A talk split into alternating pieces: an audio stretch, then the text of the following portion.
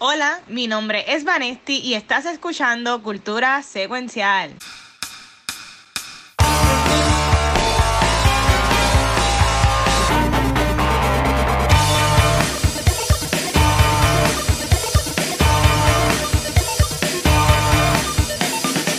Saludos Corillo, esto es otro episodio de Cultura Secuencial directamente en vivo por Twitch. Como todos saben, mi nombre es Vanesti y ando con mis goons de toda la semana. Así que Corillo, ¿quiénes son ustedes? Bien, aquí está el primo de Batiduende, Batichizo. aquí está el primo de King Shark, Tiburoncito. Oh. Pero si yo soy King Shark, pues tú eres primo mío entonces. Somos Ah, primos. Primo bien lejano. O si no soy, si no soy Les Shark, el que bailó en, con Katy Perry. Oh my God. Oh, También. ese me gustaba. Yo soy acá. Mira, vez. Watcher, yo sé que antes de empezar con los segmentos, él tiene un anuncio bien importante y va a decir un par de cositas que yo sé que gente en el chat locas por saber. Sí, mira, este, saluda a gente del chat, tenemos aquí, mira, que Vanesti no, dio, no me dio break de decirlo de Cloud. Ah, ok, Amén. eso es, este, a la gente que está escuchando el podcast, tienen que meterse en Quick para escuchar el pre-show, que pues estaban ranteando de nuestro amigo Steve Jobs, que Vanesti está haciendo un cosplay de él hoy. Sí, Este. Saludos a, a José Antonio Ramos. Este, Gaby, ¿cómo se llama el podcast que tú tuviste con él? Ay, Dios, porque siempre me dicen. No me a nuevamente, no me dejes, por favor. Ah, el no. segundo podcast. Yo tampoco me sé el nombre, pero José Antonio, gracias por estar aquí, bro. Eh, saludos a Hailey Curly, también está por ahí. Pues nada, mi gente, El resaltador de la la realidad. re- realidad. Sí, que Gaby estuvo ahí hablando de política, así que quieren escuchar a Gaby hablando de su pasado oscuro en la política, pues. De mi Bueno. pasado PNP. ¡Wow! ¡Qué horrible! Pero no, no, no- no hay por qué decirlo, Gabriel, tranquilo. Ah, yo soy proud, yo soy proud. Yo era PNP, republicano, Bush, josellista, y después vi la luz y me salvé. Hay esperanza. Mira, ahí Sí. está, el resaltador de la realidad, muy bien. Nice. Es culpa de los padres, tranquilo, porque me Sí. pasó también algo similar. Ay, Dari, Dios te mío. amo. Pero nada, mira, antes de, antes de ir para lo del concurso, un shout out a Sigma, que en el día de hoy hizo algo Ujú. espectacular. ¿sabes? Miren esto. Hello, miren a Vanesti de Animal Crossing. Está bien, ten- tenemos a Shizo también Yeah. de Animal Crossing. Tenemos también al Gabucho, Yes. tú sabes. Y, ahí- y estoy Yeah. yo también, ¿sabes? Que en verdad que ella se, seguí yo. Este, Sí. Así que Si- Silma, eh, ella es de nosotros desde hace tiempo. Este, tiene una Ujú. página Silines con Y, S-I-L-Y-N-E-S E en Facebook y Instagram también. Y pone como que muchas cosas de Animal Crossing. Ha puesto que se llama Bonnie cuando se tiró la tarjeta electoral, todo el buto feo. Este, que si la gobernadora, un par de cosas. Pueden correr para allá, pero en verdad que me encantó el de Vanesti. Ay, ¿Tú sí. High. mira, tiene, tiene hasta, la, hasta la gaveta y todo atrás. Con, con- El bookshelf. con la laptop, Sí, sí. En, verdad, en verdad que estuvo brutal. cool. Así que, sí, ma, en verdad te, te guiaste. Y ok, entonces, nosotros el weekend pasado que estuvimos haciendo todo el día de sábado, estuvimos bregando con lo de con lo de DC Fandom. Mira, ok, hoy son, son dos cosplays. A la gente del chat, ¿de que ustedes creen que está Vanessa haciendo cosplay hoy? Porque dice Metaverse que está haciendo un cosplay de Wednesday Adams. Yo tengo uno más de ¿Qué? Perry Mason. Espérate, espérate. Ah, aquí está, pero este, no, y, y eso yo voy a hablar ya mismo de lo que yo vi. Pero mira, antes de, de ir a hablar del tema de que estamos, que hemos estado viendo, sí, hoy termina el concurso del DC Fandom que estamos Ujú. regalando el Beanie Mate. Lo tengo aquí conmigo, así que van a quitar la foto de esta, del Beanie Mate exclusivo del Partido Comic Con. Ahora mismo, esta figura solamente se puede conseguir online.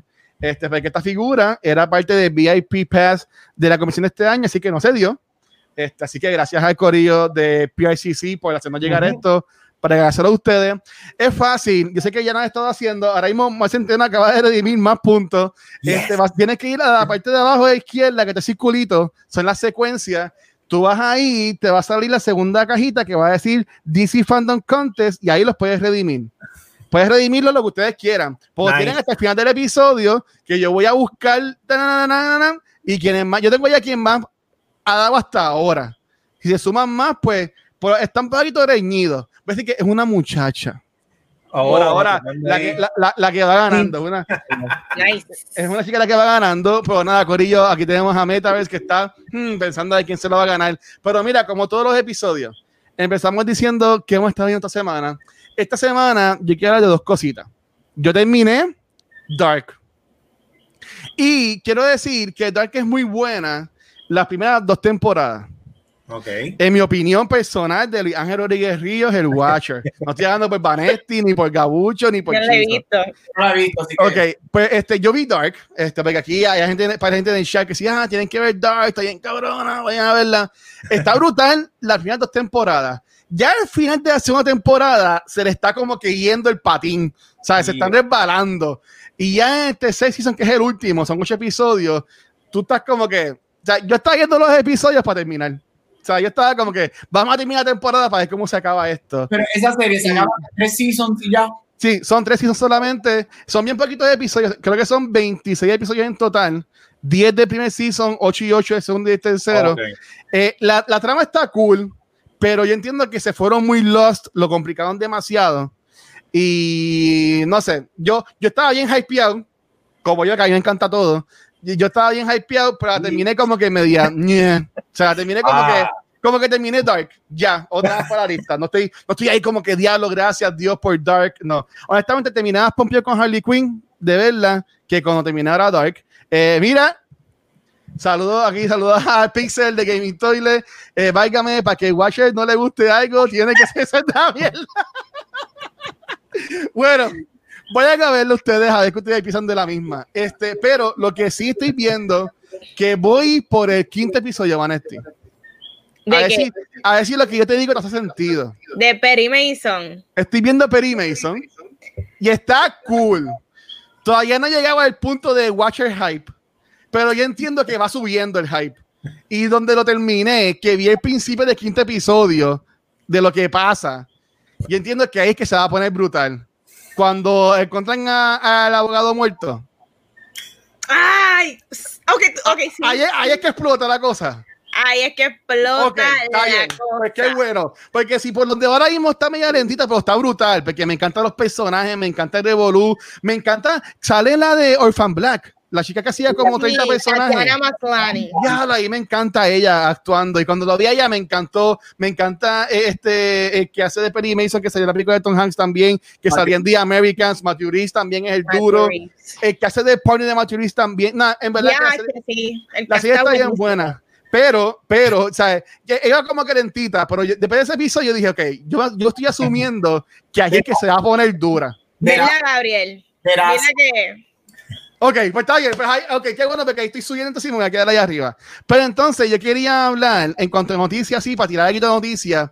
A mí me sorprendió y estoy bien triste por esto, porque ya no es 20th Century Fox, ahora es 20th eh, Century Studios. Me atrasó Kingsman. Sí. Y, y me está rompiendo el corazón. Tú sabes, yo, yo puedo entender que no hay cines para ver la película yo puedo entender lo que sea, pero, pero coño, mano, ¿sabes? Tirarla por, por, por, por TV, la alquilamos por 100 pesos, ¿sabes? Pero lo bueno de esto es que 2021, ¿sabes? Eso va a ser, todas las semanas va a ser estreno duro. Por, por, todo lo que han atrasado. Pero en verdad que me bastripió la noticia de que atrasaron este, eh, Dios mío, uh, The Kingsman, que yo, estoy bien para esa película porque este, sale, sale el que hace de Voldemort eh, y entiendo que va a estar bien cool. Soy así pompeado con eso. ¿Ah? ¿Dijeron fecha o solamente el año? ¿O 2021, ¿sabes? No le han puesto fecha. pero, pero yo me entiendo que ahí va a ser mucho revolú porque tantas películas que han atrasado. Yo les envío a ustedes en el chat la, nada más los de Disney 2023. Sí. ¿Sabes? Y tienen casi cuatro películas de Marvel, ¿sabes? Tienen un montón de Star Wars, tienen una. Son nada. Eso básicamente lo que he visto. Terminé Dark, que me dejó y, te, y estoy en Perry Mason que estoy, estoy pompeado, pero sé que voy, para, para el super hype moment ahora mismo. Entonces, antes que vayan los muchachos y Vane, eh, saludos a Luis Miquita por ahí, saludos a Punker, que me está tirando igual que el Pixel. Este, está Luis diciendo metito spoiler. Yo no dije nombre, yo dije que se murió alguien. O sea, yo no, yo no tiré nada. Este, dice Luis Mi Tatiana la bestia Maslani. Be Stronger con Papi Gyllenhaal. Sí, brutal. Sí. Brutal. Este, ahí está Metaverse. Sigma, saludos. Mira, ya, ya pusimos el arte, Sigma, Sí. pero verdad que, en verdad, gracias. Lo voy a poner rapidito para que lo veas aquí. Mira, ahí está Vanetti, ahí está Gaucho, ahí está Chizo y ahí estoy yo. Es Hacho verdad que show. gracias, te quedó, te quedó hermoso. Honestamente, lo, el, el arte de, de Hannibal, de Hannibal Crossing, de Animal Crossing. So, viene, ok, dímelo, Vane. ¿Qué esto ha estado viendo esta semana? Dímelo, Veinsti. Mira, Dímelo, pues esta semana la realidad es que estoy rewatching eh, Dune de David Lynch simplemente por seguir depicting más cositas porque como había hablado en el pre-show, ya mi mente, Tenet, la voy a ver en algún momento del 2020, 2021, no sé. So que todos mis intereses y mi energía se ha ido a Dune. So que estoy leyendo el libro, rewatching la película de David Lynch, estoy viendo el documental de Jodorowsky, estoy completamente entregada a Dune. Adicional es porque quiero hacer como que un videíto para las personas que todavía no saben nada de Dune. Muy bien. Poder explicarle un poquito un resumen de lo que de lo que viene es Mazucamba con esa película, si la hacen bien, la cual confío en el director. Yo confío. Pero yo también. Denis Villeneuve, hello. Nada. Pero lo que sí vi esta semana, que fue una noticia, y ya sabía que estaba en producción porque esta serie la, está, la están haciendo en el 2019, y es eh, The Hunting of Bly Manor, que es, es la se- segunda temporada de la serie Anthology que creó Mike Flanagan, que comenzó con, con The Hunting of Hill House. Eh, en esta segunda temporada regresa Victoria Pedretti, que para mí Victoria Pedretti fue una revelación. Ella se comió esa primera temporada, después la vi en You, que. You es otra de mis series favoritas de Netflix. Y Yes. también ella se comió toda esa segunda temporada. So, para mí es pompeadera, como siempre he dicho, The Hunting of Hill House es una de las mejores producciones de Netflix, súper sólido. Yo creo que las actuaciones, la cinematografía, la fotografía, todo está, pero a niveles. Y qué más que ranqueadera que anunciaron que esta serie va a salir ahora en fall. So que si sale en octubre, esto va a ser super Halloween y voy a tener algo que ver porque no sé si los cines regresen. Así que qué bueno que tengo algo pendiente. So, sí, ustedes vieron The Haunting of Hill House. Sí, Yo- uno. Yo no la he visto y yo, yo vi que en el chat, yo, yo, yo, yo lo ignoré porque lo dio ansiedad aquí. Yo vi que en el chat dijeron, ah, vamos, vamos a hablar con el Watcher para que la vea. Yo, mira, podemos hacer el episodio. Y yo me quedo callado y ustedes hablan de eso. Ay, special. Te voy a ser- te voy a ser bien honesto, Luis. Ajá.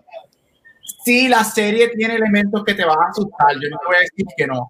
Pero honestamente solamente hay dos o tres escenas que verdaderamente te van a asustar. Y si tú te das el compromiso de verla, yo te prometo que te digo cuáles son esas escenas para que estés ready. Porque no son tantas como tú piensas. La tiene muchos, muchísimos elementos de horror y eso es lo que Ok. hace la serie espectacular. Pero son estos elementos de horror que son más psicológicos y que te ponen en tensión que jump scares. Los Sí. jump scares son bien limitados. Este, por ejemplo, la escena del carro, Chiso y Vanessa saben de lo que estoy hablando. Hay uno que otro. Pero todo demás- pero si tú te das el, el- si tú te propones aquí en cultura a verla, yo te prometo que te digo cuáles son los jump scares para que no te asustes tanto. Ujú. Ay, Ya. bueno, Por por, favor, por- por usted, dale, por ustedes lo voy a hacer, pero créanme que voy a estar saludando a sus madres todo el camino de viendo las- dos Bueno, temporadas.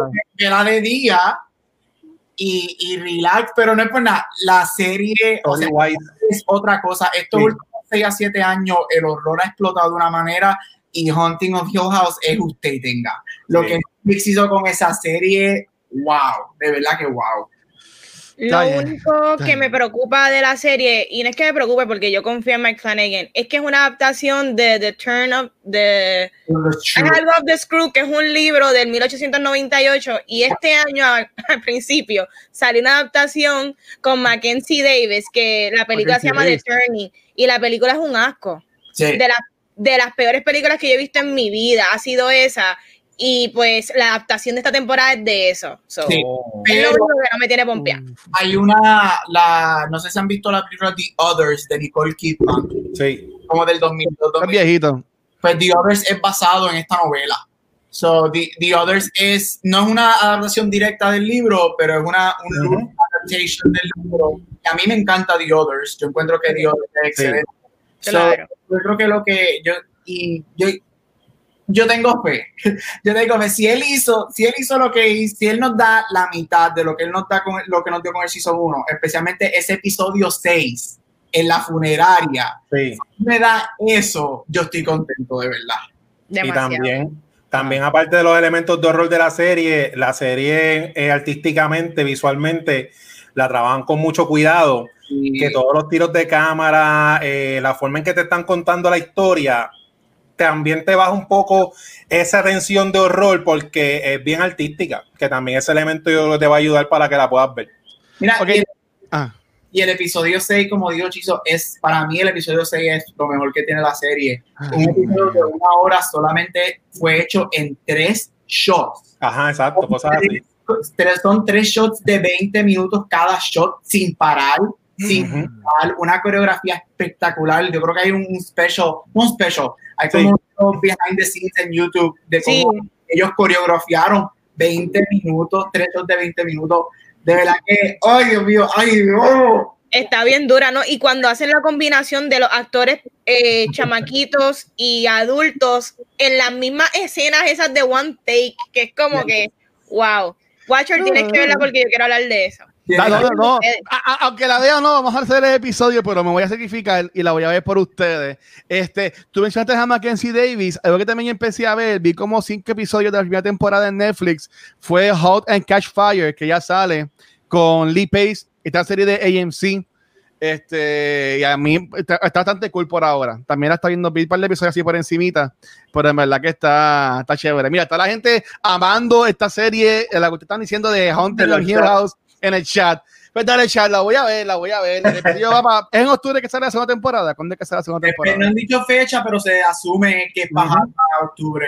Eh, Ok, pues ya saben, gente, final de octubre, noviembre, vendrá para ahí el episodio. Pero ok, eh, Gaby y Shizo, ¿qué ustedes han estado oyendo en esta semana? Pues mira, ahí nos de horror, este, ya había mencionado dos cosas, pero como una de las dos cosas no la he terminado porque es una serie, hablaré next week. Este, so quiero mencionar la segunda y es un documental que vi hoy por la tarde, antes de comenzar una tarde llena de reuniones on Zoom. Y es un documental en Disney Plus que se llama Howard. Este, es un documental corto, lo que dura como una hora y 45 minutos.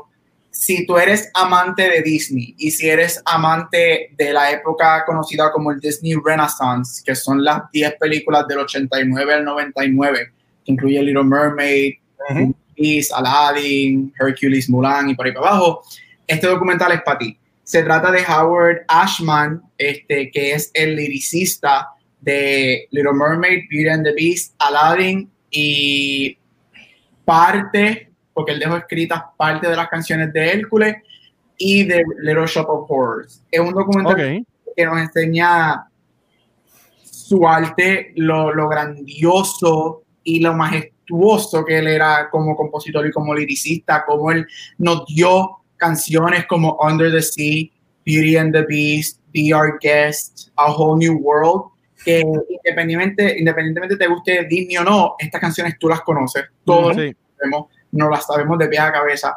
Pero lo más bello de, esta, de este documental es que te presenta como, y, uy, me da un taco pensándolo, porque estuve llorando, las últimas media hora yo estuve bebiéndome las lágrimas como, como un bobolón. Y es que él muere, de, eh, él es una de las casualidades de los casualties de los 90 del VIH-Sida. Él, nadie, mientras él estaba trabajando en películas como Little Mermaid, Beauty and the Beast y Aladino, él nunca se lo dijo a nadie, ni siquiera a su partner, que era Alan Menken, que de hoy todo- Oh. todavía sigue trabajando con Disney. Y cómo él escribe estas canciones mientras está lidiando con la enfermedad del VIH-Sida, como él nunca se lo dice a nadie.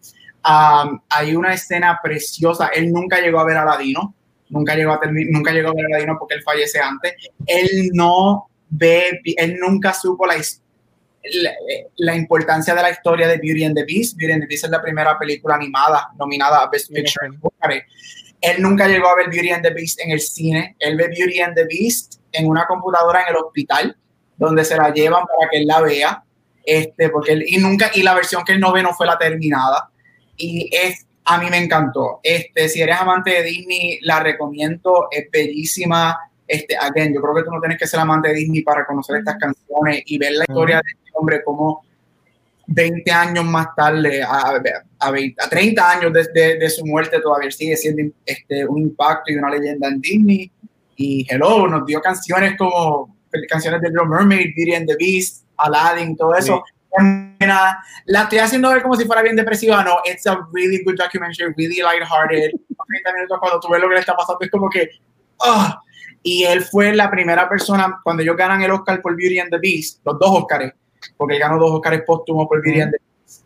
Este, él es, cuando Alan Menken habla sobre él, él es la primera persona en los stage, en los Oscars, que es mencionada junto al VIH-Sida, que eso para los 90 eso era, grande, eso era gigante, como que están mencionando esto, este, y es muy buena de verla, véanla, porque si te gusta Disney y te gustan estas canciones, te va a gustar la movie, este documental.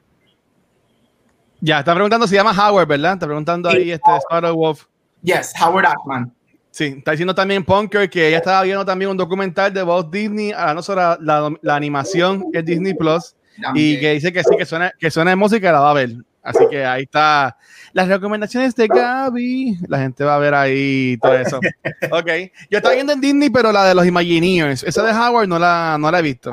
Disney, este, parece, Disney tiene muy buenos documentales. Disney Plus tiene los documentales de Imagineering, de los mm. padres. Este, tengo que darle plug al Frozen porque Frozen es, Heaven Forever. Disney, aunque no tiene mucho contenido, su docu-series están de lo más cool y entretenido. Sí, yo estoy viendo también la de la del tipo que colecciona, que entonces va, va con las películas y ah, le, lleva, le, lleva, los artículos a las personas. Esa también está, está cool, está cool. Pues dale, Gaby. Ok, Chiso, ¿y tú, Chiso? ¿Qué tú has estado viendo o leyendo en estos días? Pues mira, yo estoy viendo Lovecraft Country, voy por el episodio 2, me gustó un montón. Ese episodio ya está bien bunkers, o como decimos en el chat, crazy. Ya, este, ya, ya, ya, ahí en ese episodio se está empezando a ver los elementos de donde se basa la serie, porque el libro es antológico y está bien cool, porque aunque se nota que es antológico, porque cada episodio tiene como que una, un tema de horror de principio y fin, es siguiendo la historia de, de los personajes. Eh, los actores, yo quiero decir que lo están haciendo muy bien. Quiero mencionar que el que hace el personaje de George es el MVP. Esa primera escena de él bailando mientras está browsing los libros quedó bien gufiada, como él expresa este, alegría para después cuando el capítulo se pone medio raro, preocupación. El actor, para mí, de, de todos los actores, es que está vendiendo la serie. Lo que me gusta de esta serie es porque yo no me esperaba la primera vez que yo lo vi que se fueran a ir tan all in en que vamos a enseñarte monstruos, portales, olvídate, y funciona, y funciona y me, gusta un montón. Y como es antológica, siempre acaba de una forma que yo no tengo idea de qué va a pasar en el otro episodio y no quiero buscarlo porque me quiero entrar en viéndola. Lo, lo, otro que vi fue Queen and Slim, que Vanetti la había recomendado en el 2019 como una de las mejores películas del año de ella. Al fin estuvo la pusieron en HBO nuevecita, demasiado brutal. Eh, es, un poco fuerte, la directora es eh, Melina Matuskas. León. La película, porque la historia está bien cool y bien interesante, la comparo más o menos como en cuestión de Natural Bone Killers, pero más grounded en la realidad. Es fuerte porque es un retrato, o sea, la película es un retrato de lo que estamos viendo hasta lo que pasó esta semana. Que tú la estás viendo y tú estás de presencial, este, y, pero está muy bien hecha, muy bien actuada. Ellos me encantó, ellos lo hicieron, lo hicieron todo muy bien, así que en HBO Max que la pueden ver. Y lo que estoy leyendo, pues, basado en el tema y a lo del sábado pasado, es DC Fandom. Me compré esta semana. Dura. Batman de Three Jokers esta historia la estamos esperando hace tiempo. DC la anunció, esto es del label DC Black Label, que es un dentro, de la, dentro del label de DC Comics, eh, un label un poco más, más fuerte, más R-rated, que no, ¿verdad? Que no están pensando tanto en los teenagers. Y esta supuestamente va a ser la historia definitiva del origen del Joker. Y está bien cool porque eh, en esta historia, en el, en el, primer libro, una parte de tres, eh, trata de que tres crímenes del Joker pasaron a la vez y la policía no sabe cómo el Joker estuvo entre lados a la vez y entre la policía y Batman pues sacan la conclusión de que puede que hayan tres personas que sean el Joker pero no de cópicas, sino de que toda la vida, desde el principio de los cómics hasta ahora, el Joker haya tenido eh, unos cómplices. A mí lo que me gusta mucho de estas historias de DC, como yo las escribo, que aunque tú no sepas de cómic, como Batman es cultura popular y tú has visto las películas o los muñequitos o los videojuegos, los escritores incluyen casi todos los elementos importantes del mito del personaje, en esta ocasión del Joker, y te lo explican de una manera bien entendible en esta historia y básicamente en esta introducción, sin contar para no dar spoilers, es como el Joker ha afectado a la policía, a Batman, a Batgirl y a Jason Todd, que son los protagonistas. O sea que esto es desde el punto de vista de los héroes, pero recordando, mientras están tratando de resolver el caso, cómo el Joker los ha tocado a ellos. Está bien nítido, el formato es premium, como ven la portada, el artista se llama Jason eh, Favok y todas las páginas adentro son igual, todo un formato, un formato brutal. Y el pacing está bien nítido porque todas las páginas son cuadros pequeñitos que se sientan como si estuviera viendo un episodio de una serie de televisión. No es este formato cómic de splash pay que va a las millas. Tú estás ahí relax leyendo la historia. Está bien buena. Me encanta, me encanta. Yo, no lo he leído. Yo sé que señores de Play Mica y Cartones este, habló, habló, de él. Y en verdad, por, por, lo que me contó por encima y escuché, es súper interesante. Va sí. llego, llego a Metro y me compro. Así que todavía, todavía habían. Todavía habían. Yo a ver si lo compro. Este, pero ya que Chizo acaba de hablar de, del cómic, Chizo tiene que empezar a tirar todos sus blue cheeses. Así que cuéntanos. pues mira, esta semana tenemos tres estrenos, un estreno, estreno y uno de catálogo. Esta película no la he visto, pero la traje a la sección, se llama The King of Staten Island.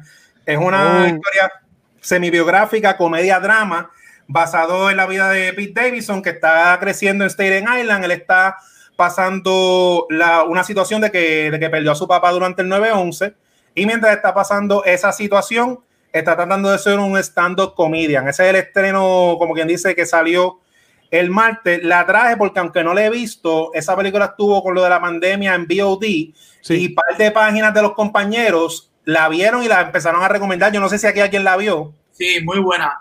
Ah, pues mira, pues yo dije, pues déjame esta avisarla porque como no mucha gente, ah, ¿sabes? El BOD eh, se entiende que el precio no todo el mundo va a estar de acuerdo, pues ya está ahí para rentar o para el que la quiera comprar.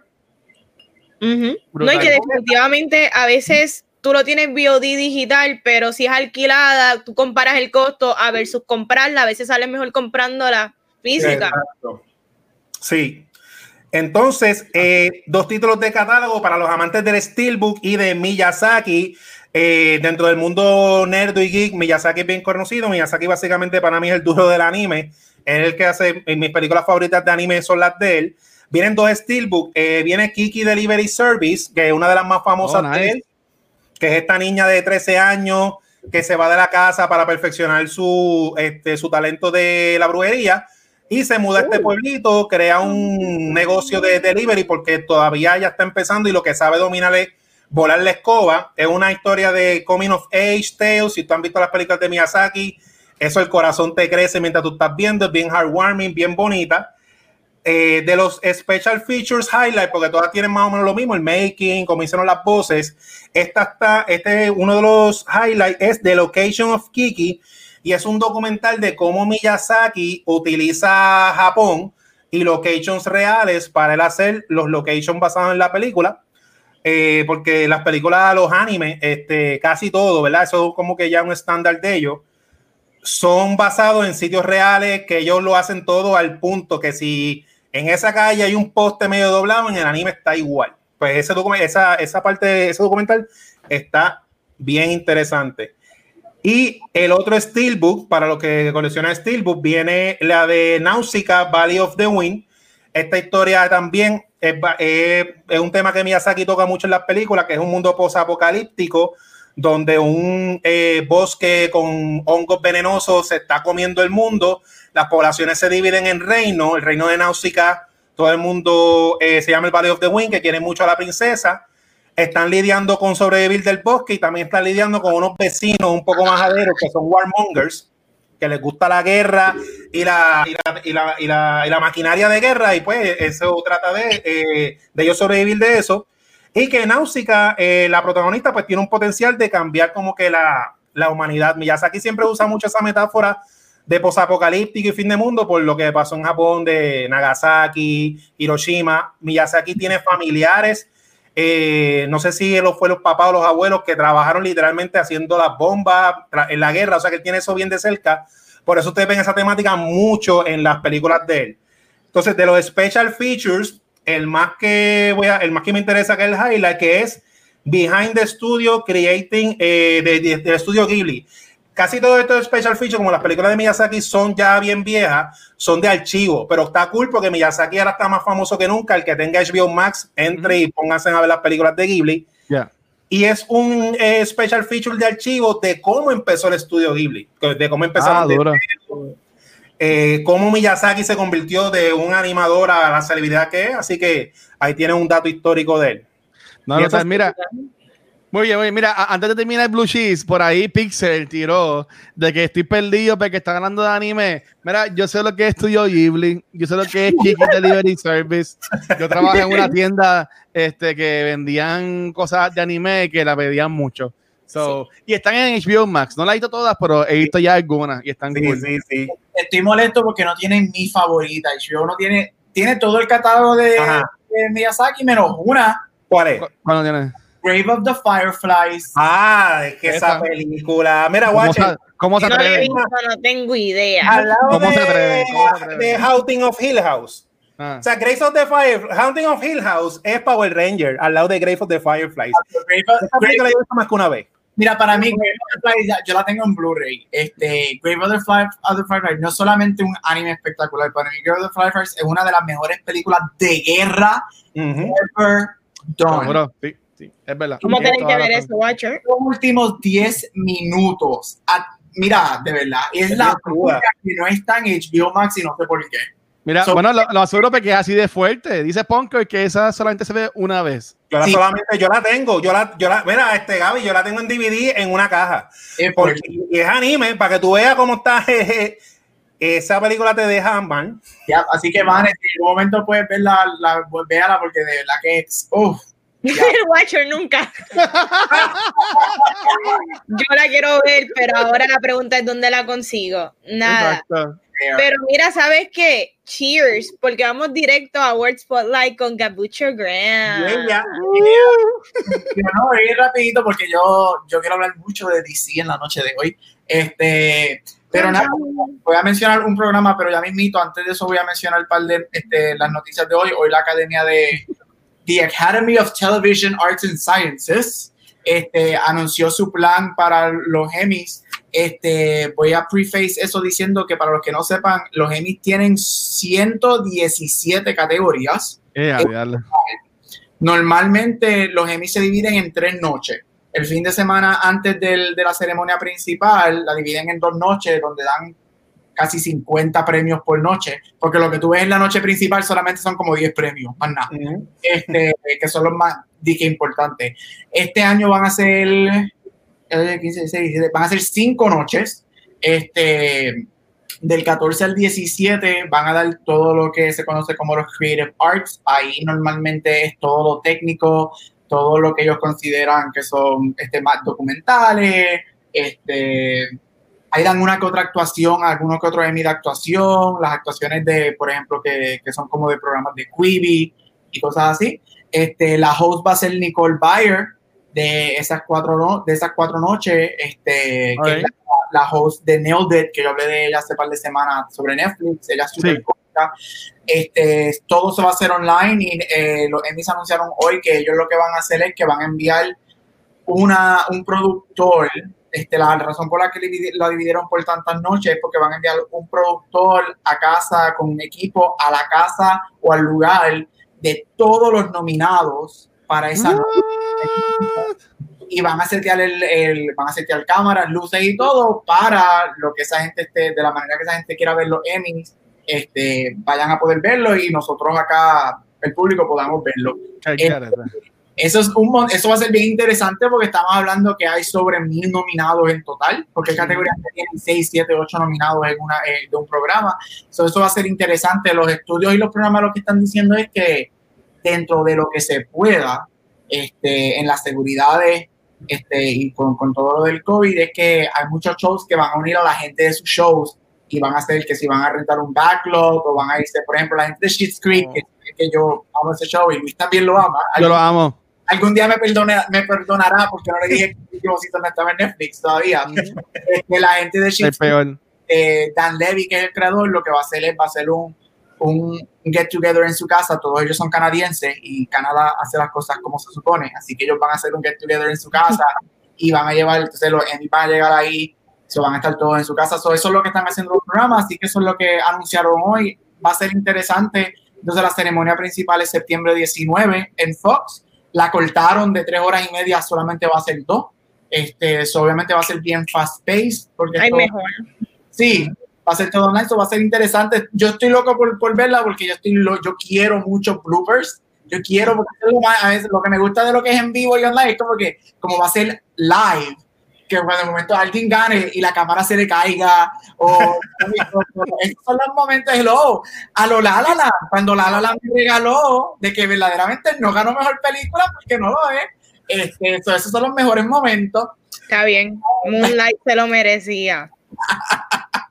Este, pues eso es lo que quiere decirlo Emi este nada el que, que quería hablar de, de, de él rapidito recibió cuatro nominaciones este, en lo técnico y uno y cinco en total, cuatro nominaciones en categorías técnicas y uno como mejor programa para niños. Y es de Netflix, es The Dark Crystal, Age of Resistance, que salió el año pasado. Este, si no conoces Dark Crystal, es basado en una película de los 80. Este, en Back to the Movies yo he dicho que a mí me encantan las películas de fantasía de los 80 como Never Story, Labyrinth, Willow, Princess Bride, Dark Crystal. Este, Netflix se tiró un prequel, porque esto es antes de la película de los 80, la historia que vemos. Y a mí lo que me fascina de esta película, yo encuentro que de este show, yo encuentro que no es un show para todo el mundo, pero a mí lo que me fascina es que este show es hecho con puppets. son puppets. Y nada de estos son animatronics. Todo estos son literalmente puppets en donde te montan un stage a nivel de persona y las personas maniobran los puppets. Y yo creo que eso es excelente. Eso es algo que, que, que, se ha perdido muchísimo, pues, porque estamos en la época de los visual effects y de la tecnología. Y el hecho de que Netflix se tomó el riesgo en una en Jim Henson y traer algo de 30 años a, a, este nivel y fue un hit para Netflix, unos ratings espectaculares, las la críticas fueron 90 plus recibió cinco nominaciones a Emmy, es muy bueno, es dark, a mí me encanta cuando los shows de niños son dark, es un show dark, este, vemos los puppets se matan, se asesinan entre uno y otro, o sea, son unas temáticas bien dark, eso a mí me fascina, este, y si eres un ochentoso lover como yo, y conoces Dark Crystal, te va a encantar esta serie, yo encuentro que es muy buena, hay rumores que viene una, una una un segundo season que sería ahora la secuela de la película de los 80. Uh. Esta sería la precuela, después de la película, y el segundo season sería la secuela de la película, y eso es súper cool. Y yo encuentro que es un, es un mundo tan grande y tan extenso que se beneficia de ser un programa de televisión y no una película. Yo creo que eso fue la magia de este show. En esos 10 episodios, si no me equivoco, ellos exploraron mucho y, y me gusta. Así que Crystal en Netflix es muy buena. Yo no vi la, temporada completa, pues esta temporada era como una precuela a la película entonces. Eso es, sí, es una precuela a, a, la película. Termina, termina bien hopeful, porque si, sin decir spoilers, la película es dark. O sea, la película mm. es dark. Esta era, eh, cuando esto salió, mucha gente estaba como que, espérate, este no es el Jim Henson que nosotros conocemos, porque Jim Henson es Big Bird y él. Street, sí y de momento sale Dark Crystal en los 80 y es como que, ¿what? Like, una, like, es, es exterminio total, eh, unos monstruos que están exterminando las razas y tú te quedas como que, ¿qué es esto? Este, pero esto es un prequel a la película y tú te dices, ¡ay, qué lindo! Y después ves la película y tú, ¡ea! Mm. pero es muy buena de verdad, este, es un easy watch. a mí no me gustó. Ay, María, tú siempre. no te gusta el anime. Este, ¿Qué se puede esperar? Pero la recomiendo, vayan a verla, no la hagan caso al guacho, de verdad. Estamos en, no la hagan caso, no hagan caso. Así que I'm done for today. Gracias, Gabo. Thank you, Gabo, porque siempre nos mantiene, nos mantiene al tanto de todo lo que es de premiaciones Y hablando de premiaciones, inyectándolo a esto de lo que fue el DC Fandom, ah. los Emmys tienen mucho que hacer porque ya el DC Fandom demostró lo que se puede hacer en eventos virtuales. Se supone que en cuanto a calidad de imagen no sea este, una BlackBerry, o sea que se ah. espera mucho y más si van a llevar producción directamente a las casas de las personas para que lo graben. vamos a hablar del DC Fandom. Eh, mira, el DC Fandom fue un evento que se celebró el pasado 22 de agosto, donde hubo una variedad de paneles, eh, se habló de películas, series, cómics, el multiverse, gaming, hubo de todo para cada tipo de DC fan. Eh, yo creo que este ha sido el primer evento virtual que yo me he sentido partícipe, invested y completamente emerged. Eh, yo en verdad le doy un montón de props a la producción. Yo no sé cuánto tiempo ellos estuvieron creándolo, pero si fue en poco tiempo lo hicieron excelentemente bien. Yo me divertí un montón. La realidad es que fueron muchas horas. Pero, mano, hablar claro, ahora mismo en cuestión de COVID no hay mucho que hacer y el hecho de que me regalaron este evento, para mí fue, olvídate, la gloria. Y yo creo que no tienes que ser un DC fan para verte divertido en el DC Fandom. Chicos, ¿cómo les fue en este evento en general? ¿Cómo la pasaron? Cuéntame. Sí, en, general fue un evento eh, que se sintió eh, la energía de, los creadores. A mí lo más que me gustó del evento es que todos los que estaban involucrados presentando los paneles estaban como que contentos de que se estaba haciendo la actividad. Se sintió, yo sentí el, eh, por las redes sociales, o sea, el sentimiento de comunidad yo estaba con ustedes en el chat que no ha parado. De hecho, el chat no ha parado desde el DC Exacto. El chat no ha parado, hay, hasta memes. los hago yo también, gufio. Anyway. este, sí. ya, hasta hizo un trailer a, Gaby. Mira, entonces, eh, no ha parado el sentido de comunidad, eh, los chats. Eh, yo me sentí que yo estuve en una convención, porque en una convención uno va con un par de amigos y qué sé yo, y la pasa bien, pero dentro de la convención uno habla con un montón de gente, eh, porque estamos en lo mismo y como estamos en internet, estaba el Twitter, estaban los actores, estaba todo trending. En general se sintió que fue un evento, un evento completo. ¿Y tú, Gabucho? Mira, este, lo odié, I hated it. Por este sábado, Mira, para mí esto fue un home run para mí lo que DC hizo, este, y ya mismo entraremos en, detalles y si hay ciertas cosas que todavía I'm scratching my head over, pero eso entra ahorita. Pero lo que DC hizo el sábado fue un home run, fue un estándar para la época en la que estamos viviendo con el COVID. Este, todo lo que son los diferentes Comic Cons, como van a decir los award shows, miren lo que DC hizo y tú quieres llegar a eso Tú quieres coger lo que ellos hicieron y mínimo hacer lo que ellos hicieron y mejorar las fallas que hubo. ¿Por qué? Porque hay fallas y nada es perfecto. Porque nunca va a haber nada perfecto. Este, yo, como Chiso dijo, esto fue algo que yo me sentí invested. Mi computadora y mi iPad nunca dejaron de play esas 12 horas que estuvimos ahí pegados. Este, eh, caminando por el apartamento, la computadora la dejaba en el cuarto, me iba con el iPad con el celular, el iPad para escucharlo y el celular para estar en el chat. el hecho, algo que a mí me encantó, y a mí me encantan los contes, me encanta el cosplay, me encanta todo eso, y es como Chiso digo, esto a mí me sorprende que esto haya creado el sense of community que hizo. Porque de que para mí en lo personal, este, el sábado terminó de llevar la relación de nosotros cuatro a otro nivel, porque estábamos tan in, tan together. Yo me metí a sitios a Facebook, a Twitter, y estaba todo el mundo en lo mismo. Y y ver eso, props to them, y ver eso con DC, desde la perspectiva de que DC no ha tenido el mejor track record estos últimos 10 años. Así mismo.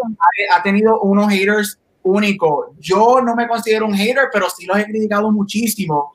Y el hecho de que la gente está, ok, this is a new moment for DC, nos dijo, wow. Y de verdad que todo, todo, ya mismo entraremos en estos paneles, pero home run para DC, usted tenga dentro de lo que es y de lo que estamos pasando actualmente, yo le doy un 9 de 10 Así que eso es lo que yo quiero ver en, en otra, sea otras compañías, otros estudios de cine, comics, awards. Ese debe ser mínimo, ese debe ser el estándar. Sí, este, mira, no, en verdad, a, mí me, me, encantó el evento, pero antes de tirar el evento, yo quiero compartir esto. Chizo hizo unos uno artes que yo entiendo, Chizo, mala mía, creo que nunca los compartí en las redes, pero miren a esto, era como que para promocionar.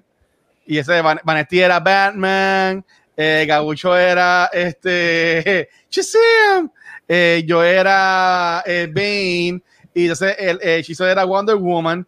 So, sabes que como dijo Gabriel, yo entiendo que, que sí, esto que creó comunidad y también nosotros estuvo brutal porque estuvimos ahí pendientes y además de que estuvimos el sábado todo el día haciendo, haciendo live, eh, a mí me encantó porque quedó bien y, y ¿sabes? es como que yo me sentí, no, no sé si yo pueda comparar esta forma, pero cuando el papá, los papás ven al nene jugando un deporte y el nene hace un honrón y ellos están pompeados porque el nene hizo un honrón. O sea, yo estaba pompeado porque le quedó bien a DC, ¿sabes? Porque, pues, más Marvel fan que yo sea y, y whatever, ¿sabes? Eh, aquí ganamos todos cuando DC tiene buen contenido, cuando Marvel tiene buen contenido. Y a mí me encantó ver que DC vino con todo a, mí me encantó esas presentaciones, me encantó todo lo que enseñaron. No me encantó este eh, lo de lo, el green screen atrás de ellos que estaban como que hablándose uno al otro y tú sabías que era obvio que no estaban. Pero, ¿sabes? Todo lo demás a mí me, me encantó y en verdad que props to them. Ellos estuvieron sí. hypeando este evento por mucho tiempo.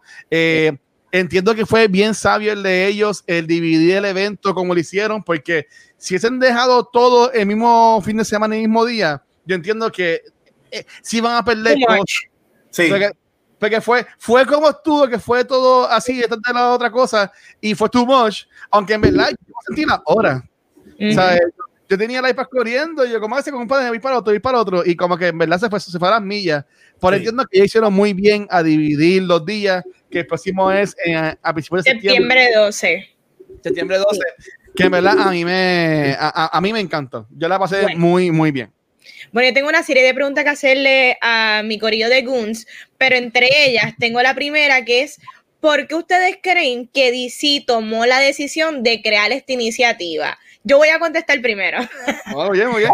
Y yo lo que pienso es que se aprovecharon obviamente de la situación de que la gente está en la casa.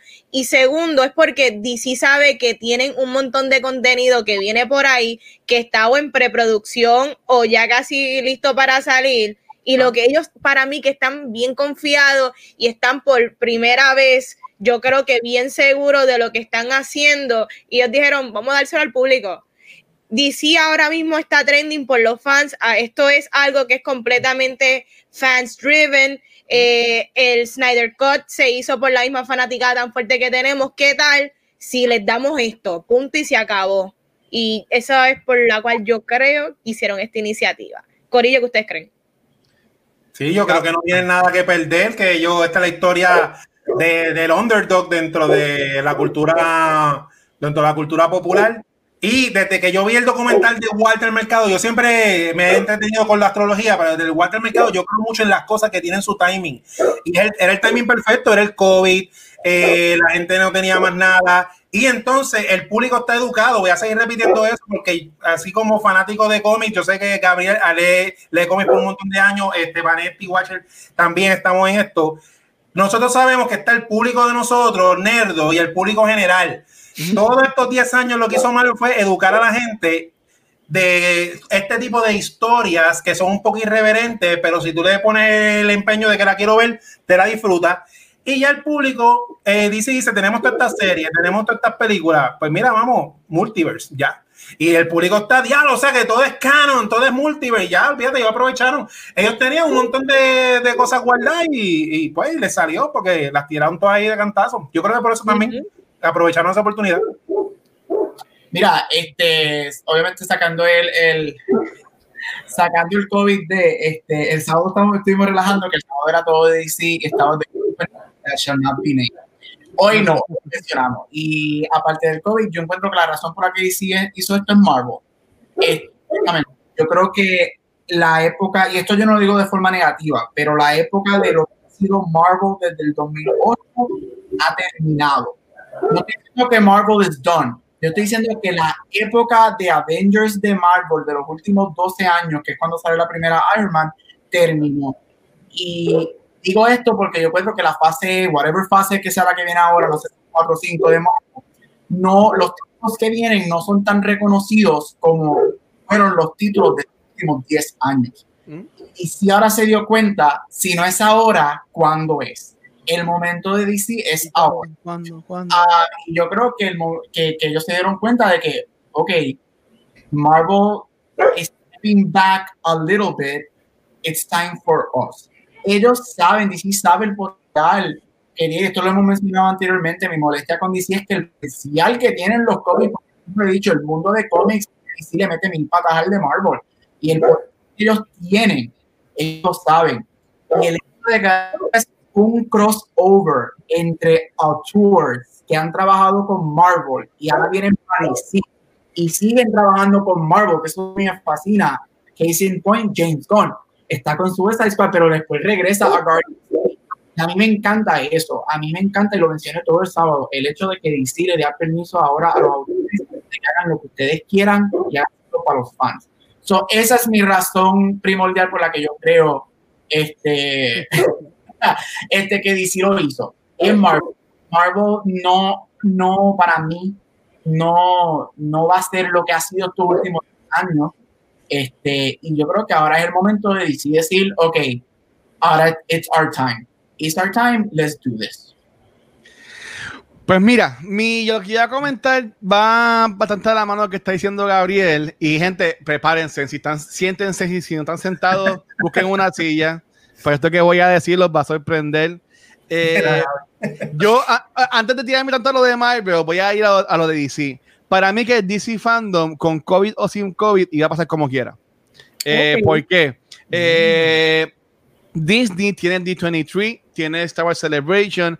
Eh, estas compañías, al igual que ha pasado con E3 en el campo de gaming, se han ido alejando mucho de lo que son las convenciones San Diego Comic Con, New York Comic Con, que eran de antes, hacían estos eventos y anunciaban las películas. Porque obviamente les sale más económico hacer todo de ellos mismos y no tener que estar viajando a gente y 20 mil cosas. Para mí que esto, en el cuento de Luis, es que como quieres te iba a pasar.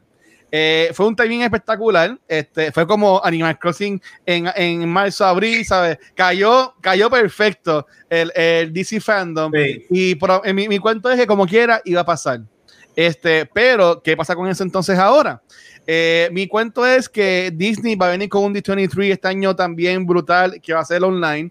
Eh, igual con Star Wars Celebration, lo, lo juntan todo, porque ahora DC es, por primera vez en 10 años, yo siento que DC eh, son los que están ahora empujando a Disney a la pared, a Marvel Comics, Disney, whatever.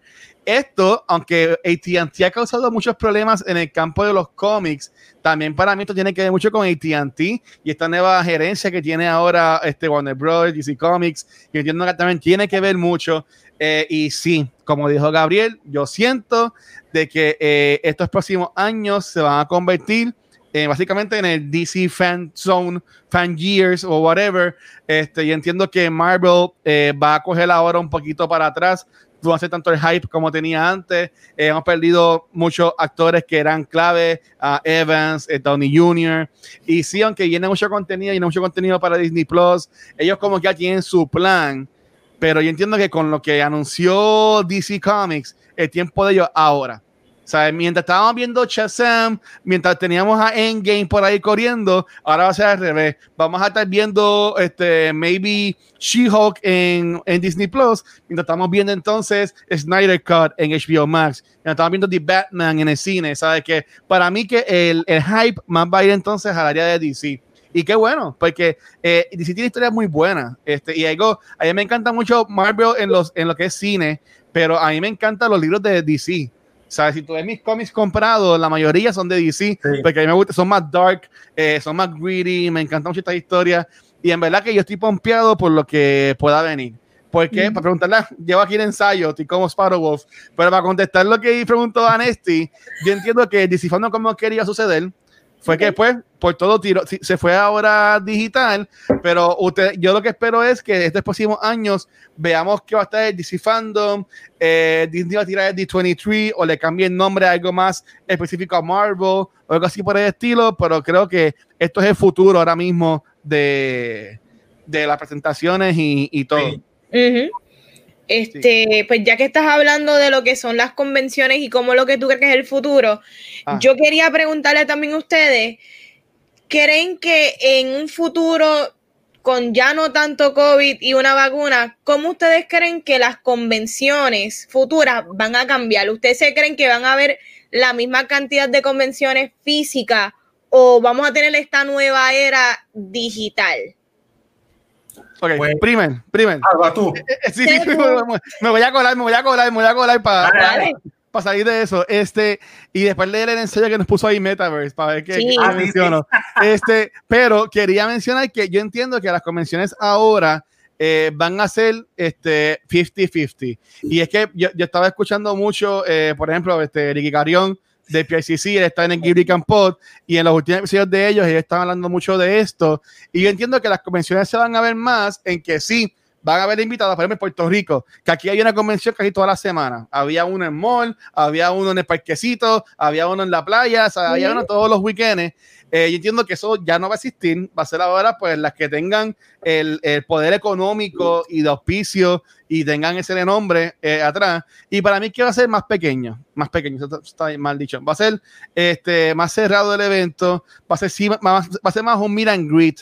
Este, va, vas a conocer a, los artistas y ya, pero yo no veo estas áreas gigantescas de tú comprar cosas. Eh, eh, por ejemplo, los paneles, yo entiendo que casi 50-50 en cuanto si va a haber más contenido digital en cuanto a los paneles y eso, pero tú vas a tener una presencial que va a ser ver a, las, a los actores, ver a las personas, maybe en un ballroom de un hotel o algo así por el estilo, o en un solo más pequeño centro de convenciones aquí en Puerto Rico, que es lo que tenemos más cerca. Pero yo entiendo que, que las convenciones como las conocíamos, como fuimos el año pasado, que cubrimos o confirmaba First Attack, que entiendo fue el último momento que fuimos así grande. Para mí que ese tipo de convenciones, eh, desafortunadamente, ya no van a existir más nada. Definitivamente. Este, tocando el tema, hablándolo como en general, sabemos que el COVID ha cambiado diferentes tipos de negocio. Ha cambiado el cine, o lo que conocíamos lo que era el cine va a cambiar las convenciones, va a cambiar los conciertos, va a cambiar un montón de cosas hasta, hasta laborales, porque mi papá me está dando un ejemplo de que su compañía, dado a esta situación, se han percatado que solamente necesitan sus empleados con que ellos vayan a la oficina dos veces es suficiente y el trabajo está saliendo hasta mejor, me cuenta. Uh que eso ha sido lo, más sorprendente de todo esto COVID, ha sido los resultados dentro de esta nueva era remota. Este, como dijo el Watcher, siento que van a haber aspectos de las convenciones físicas, pero va a haber mucho digital. Y yo no sé si fueron, creo que fue el año pasado en el mismo este, Puerto Rico Comic Con, donde paneles como lo que tuvieron el mismo The Bookmark, los invitados fueron por vía Skype. So, ya estas cosas sí se han visto y se pueden hacer. So que una buena combinación de digital con físico, yo creo que sería lo próximo y ver cómo lo hacen. Yo estoy aquí abierta a ver cómo es esta nueva era este post-COVID, porque si hay disfrute, obviamente las cosas no van a ser exactamente igual al 100 y la gente tiene que ya ir preparándose con eso. No va a ser igual, pero va a haber disfrute. Sí, yo entiendo, antes que vayan los muchachos, y perdonen, este, es que yo estaba escuchando muchos podcasts relacionados a esto, y qué bueno que trae la pregunta, Vanesti. Eh, por ejemplo, aquí se va, en mi opinión, se va bien afectado lo que son los vendors, eh, las tiendas estas de cómics, las tiendas estas que venden accesorios, que básicamente hacían el año en este fin de semana de Comic Con. Y entiendo que se van a ir bien, bien afectadas. Este, yo, he visto convenciones como ahora mismo el DC Fandom tuvo su este, virtual este store que tú puedas comprar. También esa Diego Comic Con la tuvo, eh, pero no, todo el mundo puede tener eso también virtual. Que yo entiendo que donde en verdad va a estar lo que va a definir para mí si va a ser exitoso o no es cómo estas compañías, cómo estas convenciones manejan ese aspecto de la experiencia de la persona, eh, el cual puedes ir a comprar. Y obviamente también eh, los cosplayers, que eran parte esencial de todas las convenciones, pues ya no van a tener a dónde ir vestidos a, algún lugar. Antes, todos los weekends tú veías a un cosplayer en algún lugar, ya sea en un modo lo que sea. Pero yo entiendo que también eso se ve bien afectado. Eh, Gaby Chizón. Pues sí, mira, este, el, podcast de Puerto Rico Comic Con es una buena escuela de producción. Yo lo estoy escuchando toda la semana porque ellos te cuentan todo lo que hay tras bastidores. Este, Rick ha mencionado muchas veces que cuando le preguntan por qué X o Y artista no va o no lo traen, que él dice que eso es un negocio aparte entre la compañía de cine o lo que sea del artista con ellos, que eso también funciona en todas las convenciones. Como dijo Watcher, ya, o sea, el DC Phantom lo vieron 22 millones de personas en, revenue de anuncios para actividades futuras, ellos le van a sacar todo el dinero. En esa actividad yo vi a Gal Gadot, a Patty Jenkins, a The Rock, a Zachary Levitt, a todos a Suicide Squad y a James Gunn en una actividad. En ninguna convención tú vas a ver eso. O sea, tú ves uno o dos artistas famosos. Ya, ya te, te, están dando, aunque sea virtual, una experiencia de que estás compartiendo con toda la gente ya nos estamos acostumbrando a vernos así. Yo creo que cuando se acabe el COVID, yo no sé, estoy hablando aquí porque yo soy el último que entra a este, chat, a este podcast. Esto es más fácil que irnos a un sitio a grabar. Ajá. En cuestión de, de, de, de producción. De logística también. Entonces, eh, todo el dinero que gastan todas esas compañías, porque tú te crees que Galgador por ir a San Diego Comic Con, ella no le va a cobrar a Warner Brother una tongue chavo, o que ella dice, mira, yo hago el de esto, el videito y ya que ellos, o sea, las convenciones se van a afectar porque las convenciones, la mayoría de la gente va para ver a la celebridad y ya que está en la convención, pues hanguea.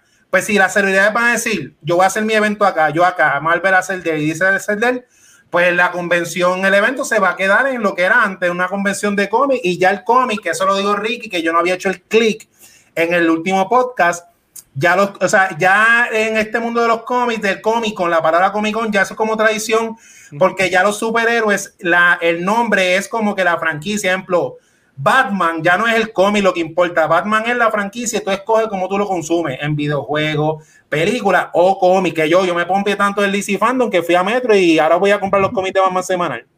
Pero ya entonces como pasó en E3 de los videojuegos, si todo el mundo va a el pasura, como es, la misma de estos negocios de streaming service.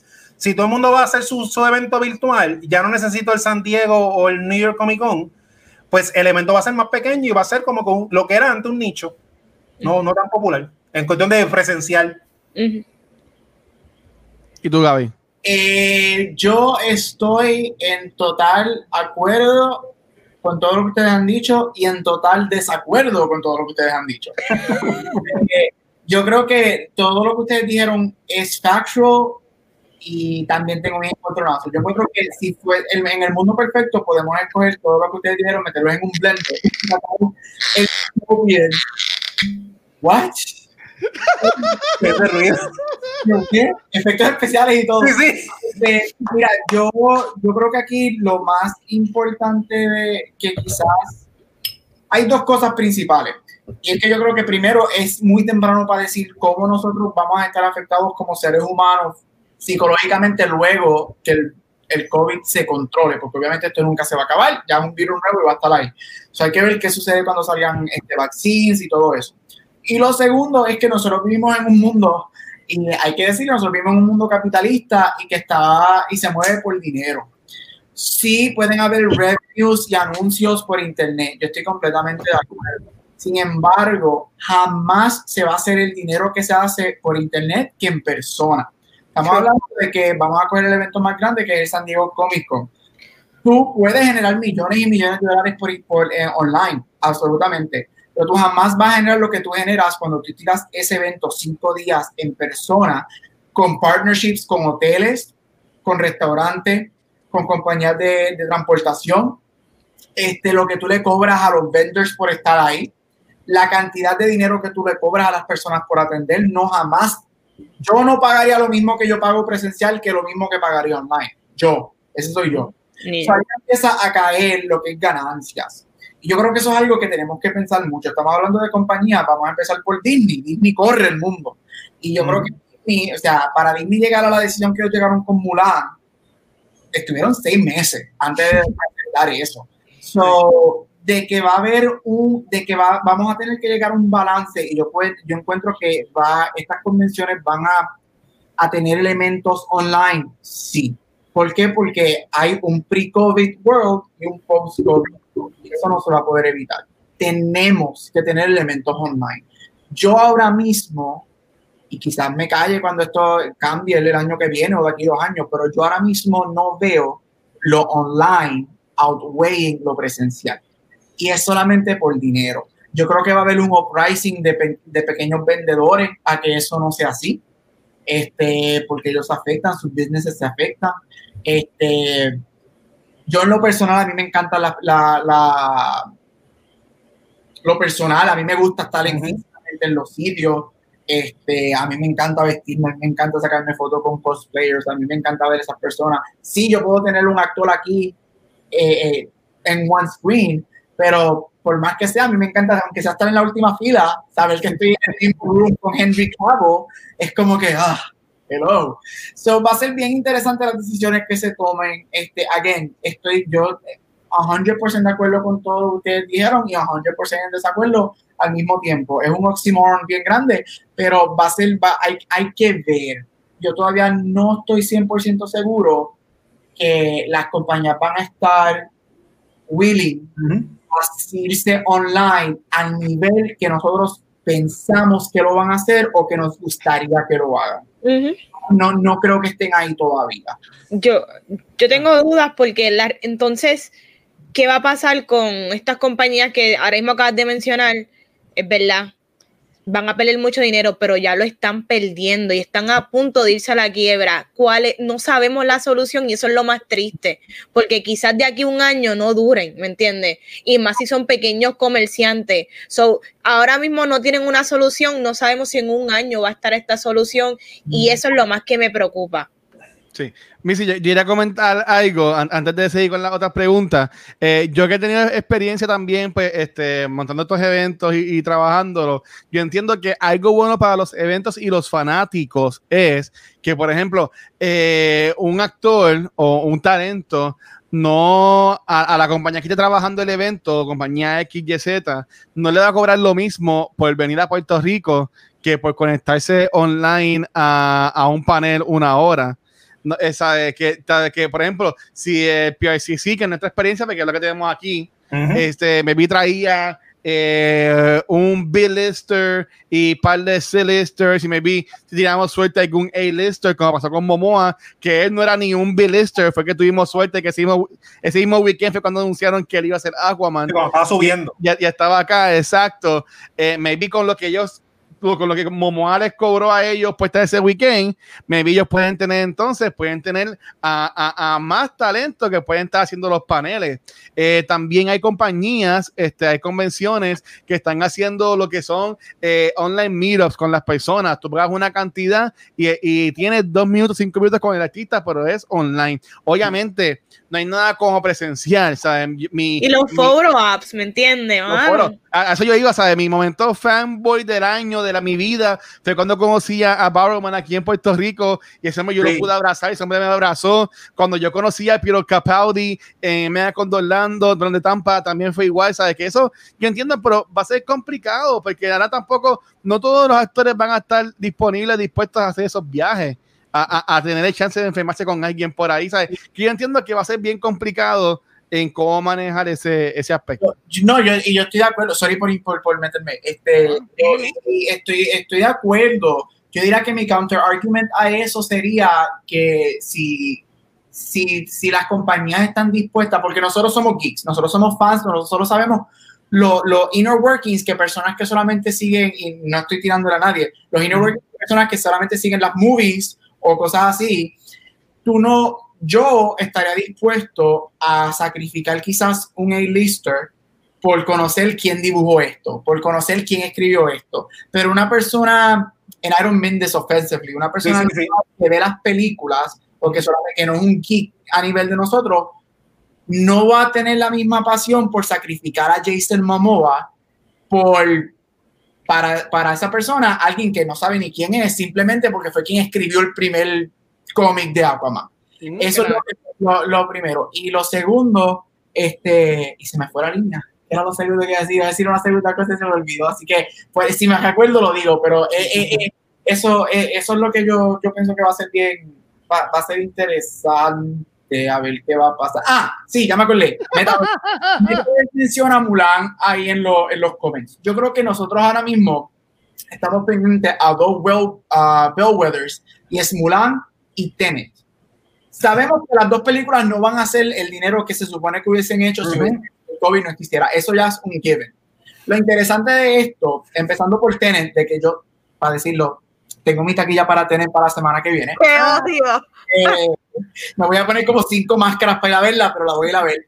Este, lo interesante de Tenet es que Tenet ahora mismo está abriendo en un sistema en el que no todos los cines están abriendo. Incluso aquí donde yo vivo en Arizona, ya los cines pueden abrir, pero no todos los cines van a abrir, ellos lo dijeron. Hay marcas de cine que decidieron, si tenemos cuatro cines en a five mile radius, vamos a abrir uno o vamos a abrir dos. Y el límite de personas está por el piso comparado a lo que normalmente. So, hay que ver cuánto dinero Tenet va a ser. Este, y Mulan es, Mulan es el test online que va a pasar en el próximo año. Para mí, y estoy con Verse, con Metaverse, para mí Mulan va a ser, de que va a ser mucho dinero cuando salga la semana que viene, absolutamente. Pero cuando tú empiezas a medir lo que costó la película, el advertisement que ya ellos habían gastado, porque supone que saliera como dos o tres semanas después que empezó el virus. ya estaba ahí. El advertisement que están gastando online. Y cuando Disney se ponga a ver todas las cuentas que están entrando a ver esa película sin pagar, sabemos que las cuentas se van a compartir. Ahí ellos se van a dar cuenta, wow, esto no está funcionando al nivel que nosotros queríamos. Yo sé que ellos tienen las expectativas y están reales porque lo han dicho en varios comunicados, que sí, que ellos no van a hacer el dinero que se esperaba. Pero yo creo que Mulan se va a cocotar un poco en el sentido de que yo te aseguro a ti que van a haber miles de cuentas viendo Mulan y cientos de ellas pagaron los 30 dólares. Y ahí es que, ahí es que va a venir el problema. Ahí es que la gente va a decir, wait, hay que, si nos vamos a ir online, hay que apretar esto bien duro o aguantar todo y cuando esto mejore empezamos entonces a producir las cosas. yo creo que Tenet y Mulan van a ser estos bellwethers que van a dictar mucho de lo que va a pasar en el próximo año en lo que es el entretenimiento. Ya. Sí, este, creo que fue eh, Mar puso que Tom Cruise ya vio Tenet y lo estuvo presumiendo en Twitter. Y de hecho, sí, porque Tenet ya sale en United Kingdom y creo que en Canadá, gente que ha seguido los protocolos de COVID, no como Puerto Rico, que mira, estamos clavados. Nosotros, pues, tenemos que esperar. Tenet, que esperar. Pero mira, ahora hablar de cosas positivas. Vamos a hablar de los paneles que nos gustaron en el fandom. Así que yo voy a arrancar diciendo que mi favorito fue Wonder Woman y fue lo que puso al estándar completo del evento. Arrancó súper fuerte. Yo creo que una de las preocupaciones, como ya hemos dicho, era la calidad de la producción, cómo se iban a ver los artistas, las cámaras, brutal. Calidad, tenían backdrop, la conversación se dio bien, todo lo que tú tenías que saber para estar listo para esa película, lo supiste.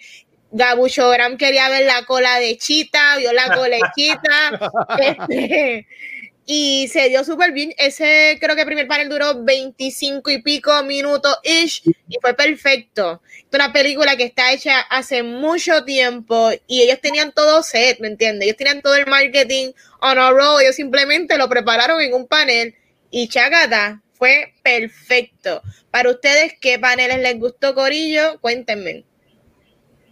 Pues voy, mira, a mí me gustó mucho el de Flash porque, o sea, luego de ver el, el, el me quedé pensando en los paneles y el de Flash estuvo bien interesante porque fue uno de los paneles que, honestamente, pues por las razones que ya hemos dicho muchas aquí, no había, no hay nada, nada, nada nuevo de Flash, solamente presentar la ilustración del traje, pero la forma en que usaron el humor, de hacer los flashbacks de, lo, de, los tips, de, las cosas que han pasado en los cómics, lo encontré informativo, bien cool, bien interactivo, en cuestión de, de que pudieron resolver 10 minutos eh, con eso. Y también él estaba vendiendo la, la película porque él estaba, ¿sabes? Ramírez estaba haciendo un performance ahí como si fuera el personaje. Como que variar es así en el mundo de, de las películas de, de, de Zack Snyder. Que ese, ese me gustó en cuestión de, de valor de producción, que de, de cómo darnos 10 minutos de, de nada interesante. Es verdad, fue de los más cortos y dentro de todo de los más informativos. Sí, sí. ¿Y tú, Cabucho? Este, yo he visto tres varias veces esta semana otra vez. Este, no puedo creer que he visto el de Batman varias veces. Este, honorable mention para el de Batman. Este, estoy excited. Este, después del hype, después del hype del sábado, pasaron varios días, me puse a ver todo otra vez y estoy, I'm, I'm, here for it. I'm here for it, especialmente cuando me di cuenta, porque yo salí, no me dieron nada el pingüino y cuando me entero que el pingüino, Colin Farrell, está en el trailer y parece un talk que yo jamás pensé que era, yo dije, I'm done, I'm here for it. loco! Pero mi favorito definitivamente fue Suicide Squad. Este, Nuevamente, Suicide Squad para mí la película que ya tuvimos, eso, eso es... Ok, se hizo la película a nivel de Twilight para mí, este, y yo no esperaba mucho. El ver lo que James Gunn nos dio esos cuarenta y pico minutos, este, era todo lo que yo necesitaba y más el behind the scenes me voló la cabeza lo que cuando nos dicen que la película va a tener un, un, war feeling me encanta la química la química que James Gunn crea con sus actores el hecho de que tú tienes 19 personas en un panel. Hacen un juego y no es lo de Werewolf que Wonder Woman se tiró en la segunda Ya mismo vamos para lo peor, Dios mío. Este está robando todo lo que voy a decir. Yo voy a quedar callado entonces. usted tenga. Es, es, mi favorito, I'm sorry. No, pero estoy. Entonces, lo, I'm here for Suicide Squad. La necesito. He visto ese behind the scenes mil veces. Puse pausa y me di cuenta que King Shark está en el teaser. Lo, alguien comiendo, o sea, estoy, estoy ready. Eh, estoy ready para acá. Si vieron, si nos vieron el sábado, saben que yo amo Harley Quinn. La ropa de Harley Quinn la necesito para dar clases virtualmente. Hasta si se el traje, me lo pongo para dar clases virtualmente. este, no, este Suicide Squad para mí, jamás pensé decir que Suicide Squad es la película que yo estoy esperando de este fandom y esa película la necesito. Es que la necesito y quiero ver qué James Gunn hizo con ella. Así que estoy super happy por ella. Muy bien. Pues mira, yo iba a decir Suicide Squad, pero ya que Gabriel lo dijo, y tengo que darle pauta a uno de los mejores momentos que tuvo el panel. Y en verdad que tuvo como media hora, pero en verdad le hubiesen dado podido dar dos horas. Y fue cuando el cast de Wonder Woman jugaron Werewolf. En verdad fue. Qué clase de mierda. No, no, no. En verdad, yo, yo en verdad, a, a, mí lo más que me gustó, en verdad, en verdad, a mí lo más que me gustó fue lo de um, The Suicide Squad. Y, y, y si te escuchas cultura, ya llevamos 119 episodios, eh, más de dos años.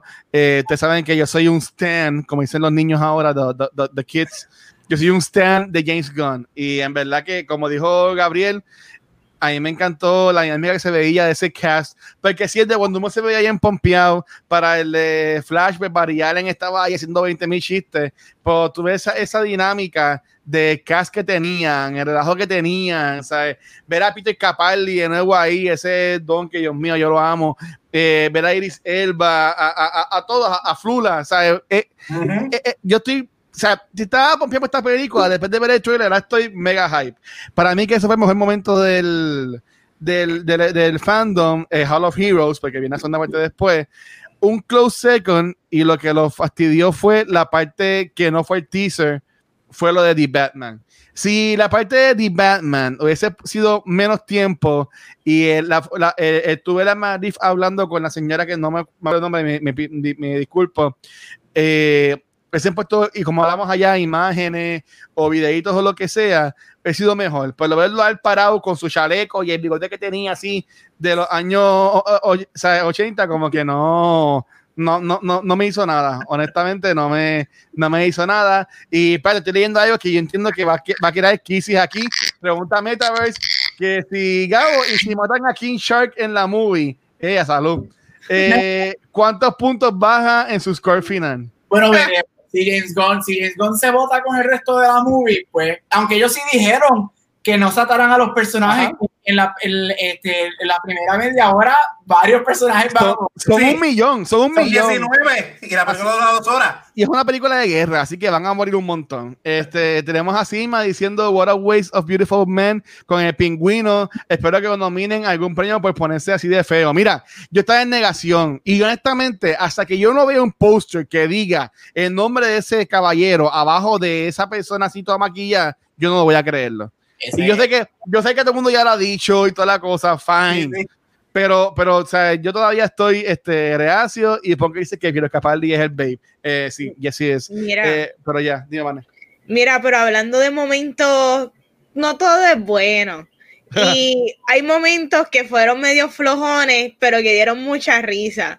Así que yo quería que ustedes hablaran de las experiencias durante el fandom, que fueron las más que ustedes como que diantre, ¿qué es esto? Wow, me quiero ir de aquí, quiero cerrar el, este, el DC fandom. Yo voy a arrancar con ah. este, el de The Batman. Mira, yo soy fan número uno de Batman y yo luego del DC fandom he visto un montón de como que breakdowns de todo lo que habló Matt Reeves y yo diantre, si quizás le hubiese prestado un poco de atención hubiese aprendido más antes de ver el trailer pero es que hablo tanta mierda. que es como que, tú sabes, todos los paneles hubo mínimo imágenes. Y este no tuvo nada. Nada, nada, nada, nada, más que este Matt Reeves y la animadora de todo el DC fandom. Y el papelón más grande, y yo lo adoro, yo adoro a Robert Pattinson, pero cuando Robert Pattinson salió en cámara, como que la cara nada más con ese pelo así, peor que el mío, y hizo así, así, yo qué carajo hace. El tipo estaba fumado, estaba todo, estaba todo. ¿Qué él hizo? ¿Qué yo no sé nada de lo que él dijo. Y eso es lo más risa que me dio. Desde ese momento que Robert Pattinson hizo papelón, yo no entendí nada de lo que salió por la boca de Matt Reeves. Este, ¿qué fue lo peor para ustedes? Pues me voy a colar, me voy a colar, me voy a colar, me voy a colar. este, ah, yo entiendo que el momento más cringe-worthy fue el de Will Arnett cuando le estaba hablando para pa lo de eh, Suicide Squad Q de Justice League. Lo sí. Él, ¿sabes? Que, que, por qué basura, mano. Él le los pantalones. O sea, él, él, él tampoco. él, él, he's funny, he's funny, pero como que eh, eh, los chistes que estaba haciendo estaban como que bien off-putting, ¿sabes? Como que todo ese vibe. A mí me gustó mucho la presentación del video de Suicide Squad Q de Justice League, pero todo lo demás después de Will Arnett hablando con el chamaco este de Rocksteady, en verdad fue un boquetón, ¿sabes? Era como que cuál de los dos es peor. Yo, yo prefiero escuchar hablar al que habló con nosotros de Godzilla, que también hablamos un montón, pues yo prefiero a ese hombre eh, este hablando.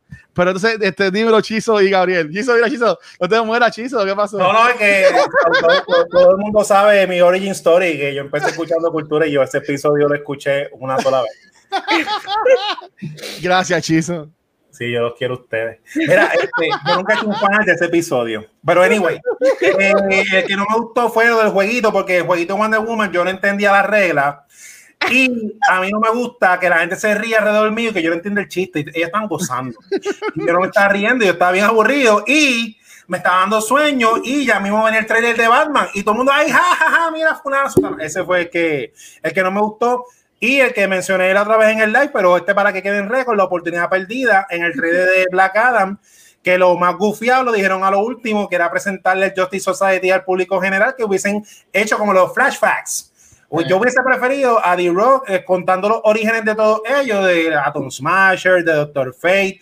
Cuando ustedes sepan quién es Doctor Fate, la gente, el público me está viendo. Sí, Doctor sí. Strange lo que es, lo que dijo Tony Stark, un tipo que lo que hace es animalitos de globo.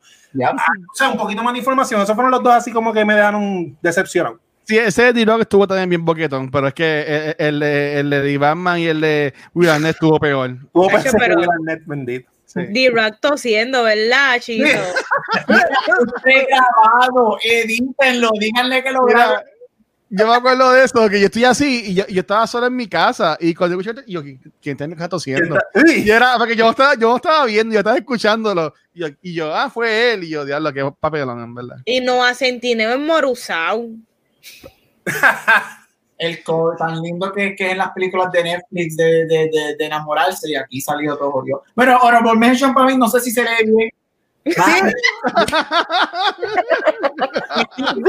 Ahí está.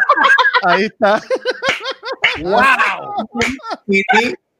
Es más, Esto lo voy a frame y lo voy a poner allá atrás. Sí. Ponla allá atrás. Por favor. Este, el- Mira, está. Bueno, Vanetti hizo un live dentro del live por eso. Para que.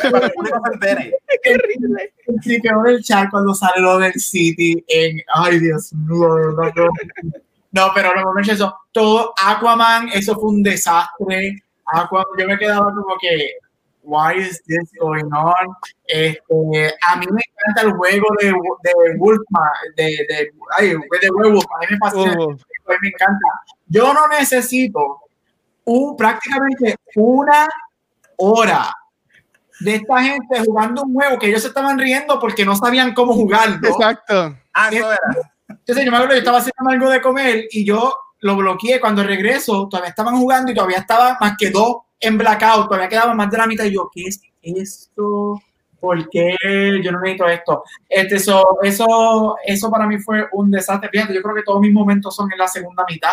Sí. Este, Aquaman, este, City, este, Werewolf, este, de verdad que ay, no necesitaba eso, de verdad, para nada. Para- Ay, Dios. Para mí que la segunda parte eh, estuvo más flojita, aunque estuvo The Batman, tuvo Snyder Cut, pero yo entiendo que la primera parte también eh, para mí estuvo mejor entre las dos. De- definitivamente el evento en la primera mitad fue mejor y como ustedes habían dicho, fue más corta la realidad.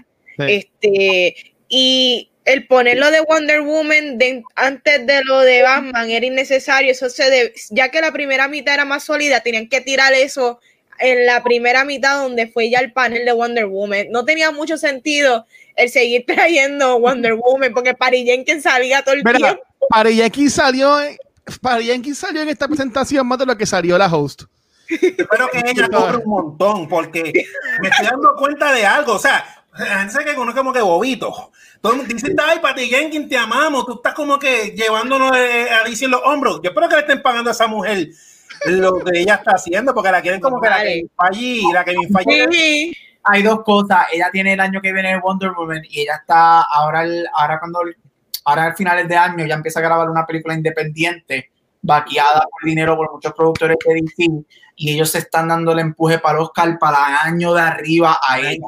So, la están poniendo disponible para que tenga el, el, el- los chavos con Wonder Woman y entonces tenga el, el, el, el talk para la película independiente porque ellos quieren la quieren empujar para, un- para, para los Oscars. So, Pa- Patty, Jen- Patty Jenkins es la Russo Brothers de DC. Exacto. Yo espero que le estén pagando. Oh. Sí. Muy bien, ya mismo tiene una película en Netflix. Este, mira, este episodio ha sido bien largo, pero yo quería cerrar con una pregunta y es dentro de este evento que cubrió tantas cosas, septiembre, digo agosto, y sabemos que viene ahora septiembre 12. ¿Qué ustedes esperan? ¿Cómo, ¿Qué viene en el DC Fandom del do- de septiembre? Porque es que yo ni sé, ¿eh? Eso va a ser más, y esto va a sonar bien feo lo que voy a decir, olvídate, aquí que cosas feas. Este, pero esta segunda parte va a ser más orientada al área de cómics, a la área de las, de las películas animadas, a la área de la serie de televisión. Eh, Sí. Yo entiendo que esto estuvo bien weird que The Flash de DCW eh, estuvo acá en DC Fandom. Sí. Me vi es porque no tenía más nada que poner y ahora mismo The Flash es pues, la mejor serie que tiene ahora mismo DCW.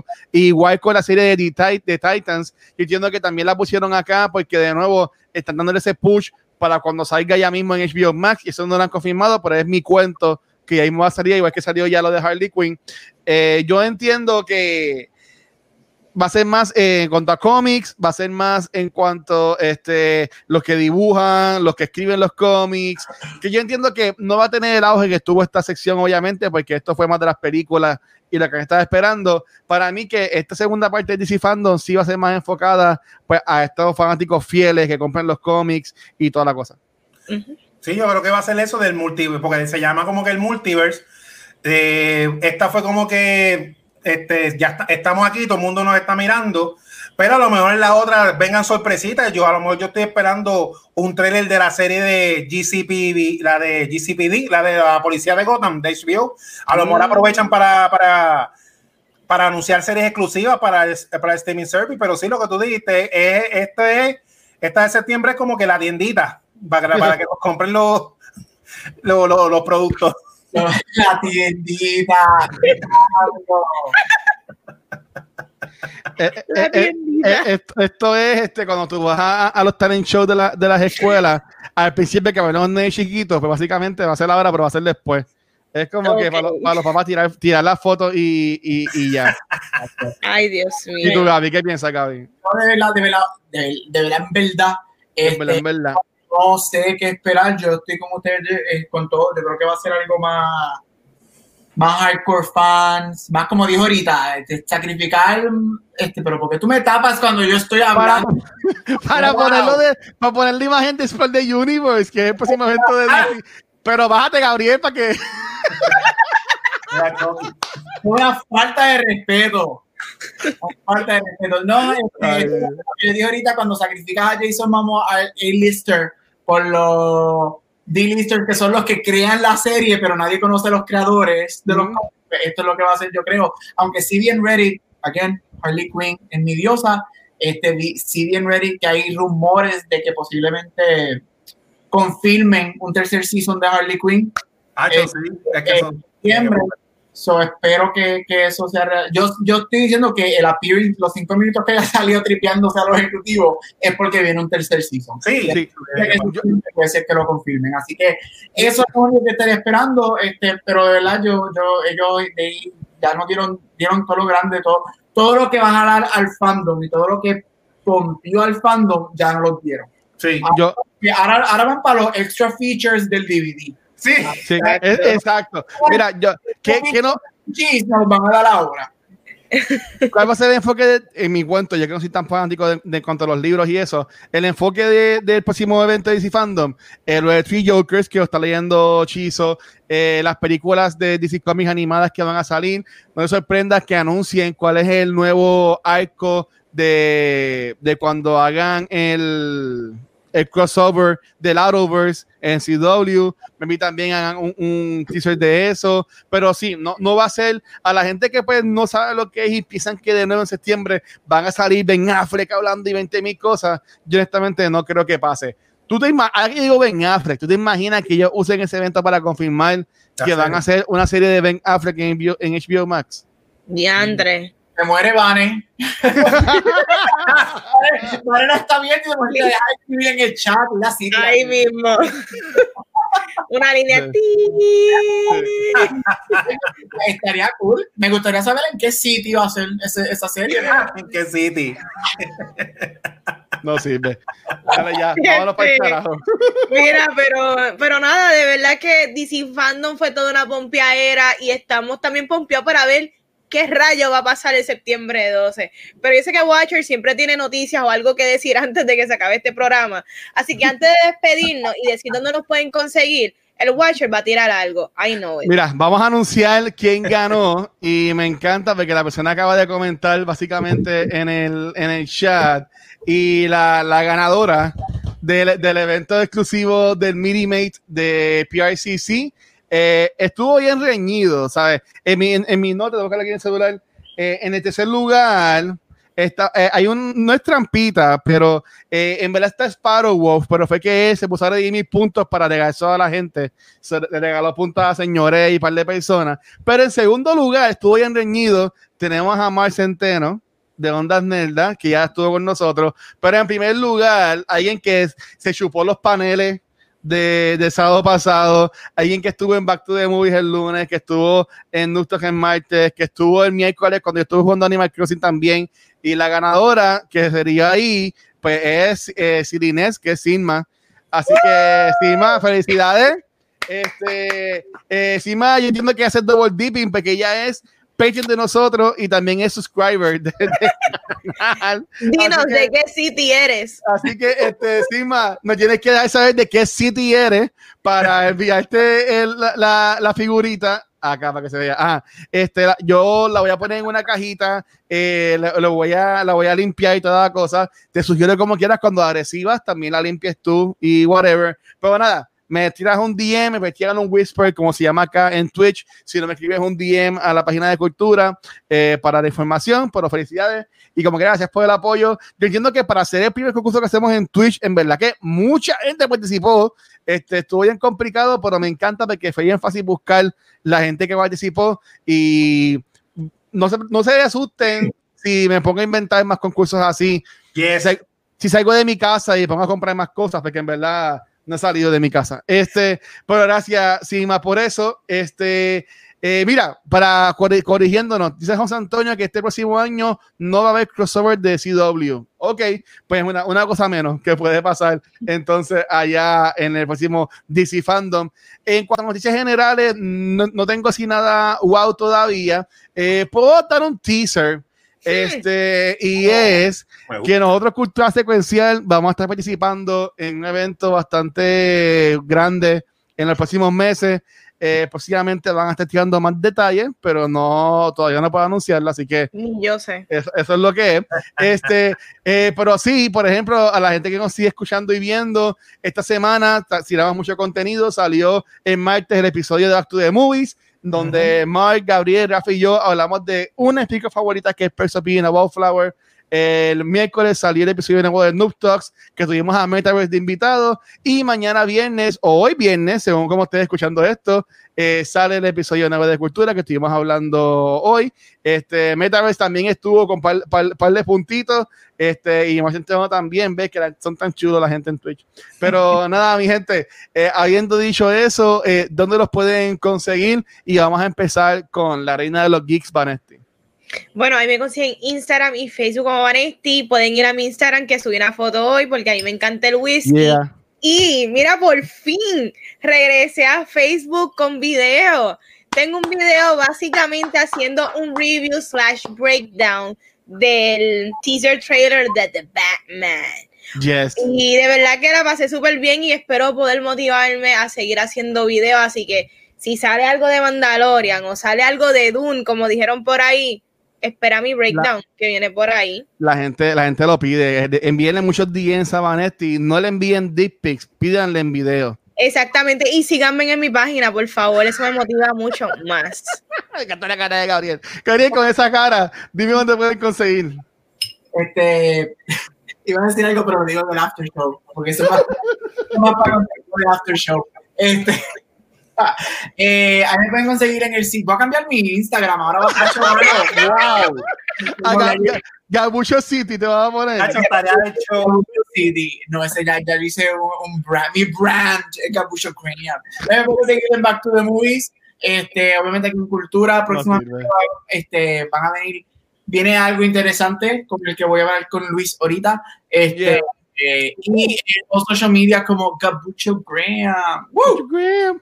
Dímelo, doctor Chiso. Mire, en vez de doctor Casco, doctor, doctor Chiso. me gusta. Mira, este, yo estoy en Onda Nerda con Mar Centeno, hablamos del DC Fandom y de Project Power en esta semana. A mí me consiguen en Chiso Comic y yo estoy de Media Tour. Mira, yo salí el pasado domingo en Dulce Compañía con Ángel González. Puedes ver el video en YouTube. Y mañana estoy con los muchachos de PR Cine. Así que pues estamos en Chiso Season. Eso es, eso es. Me gusta Chizo en la casa, dejándose sentir el verdadero nerdo. Ahí está, ahí está. Mira, eh, tenemos a Poker preguntando cuándo es el próximo Fall Guys y tengo que decirlo. El, el, viernes pasado, desde que grabamos el episodio de Spoiler Cast de Ghost Tsushima, Pixel, Rafa, eh, Chizo y yo nos hicimos un live jugando Fall Guys. Si ustedes no lo vieron, búsquenlo porque está en Twitch todavía. Se van a mear de la risa. Yo lo, yo lo grabé porque eso, eso hay que guardarlo, eso no se puede perder. Y en verdad que estuvo, estuvo brutal. Este, mira, eh, Van dice Metaverse que el 9 de septiembre sale el trailer de, Dune. Sí, yo vi algo así, una noticia hoy con esa información. Eh, tenemos a Mike Centeno diciendo Chizo Season. Y, y Punker diciendo que acá también vienen cosas interesantes. Oye, está, interesante también. Uh. este, a mí, a mí me pueden conseguir como el Watcher en cualquier red social Eh, Shizo, sí, son todo el mundo. Ese hashtag lo quiero ver mañana en el live de, de, de Cine PR. Vamos, vamos, para allá, vamos para allá. Eh, este, además de cultura secuencial, que también estoy produciendo el contenido digital del Pochillo Comic Con. Ahora mismo estamos sacando el episodio de Reload todos los viernes a las 8 de la noche. Así que gracias a la gente que lo ha estado viendo. Sábado super cool.